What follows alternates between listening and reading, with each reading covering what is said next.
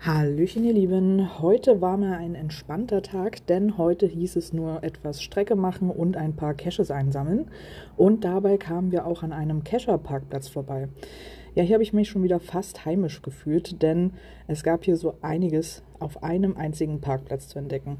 14 Labs A5 Standorte mit Multiple-Choice-Antworten, zwei Tradis, eine Letterbox, ein Multi und na klar, ein Bonus-Mystery zu den Labs darf natürlich auch nicht fehlen.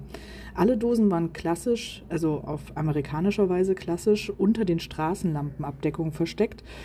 Ähm, ja, es war letztendlich nichts Besonderes, aber immerhin ein wenig was für die Statistik mit sage und schreibe 75 Punkten und natürlich auch dem Länderpunkt für Delaware.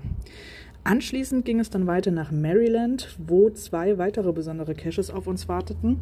Zum einen die Webcam GCHMD4 aus 2004 und zum anderen der älteste Geocache Marylands aus 2001, GC1FD und natürlich auch der Länderpunkt.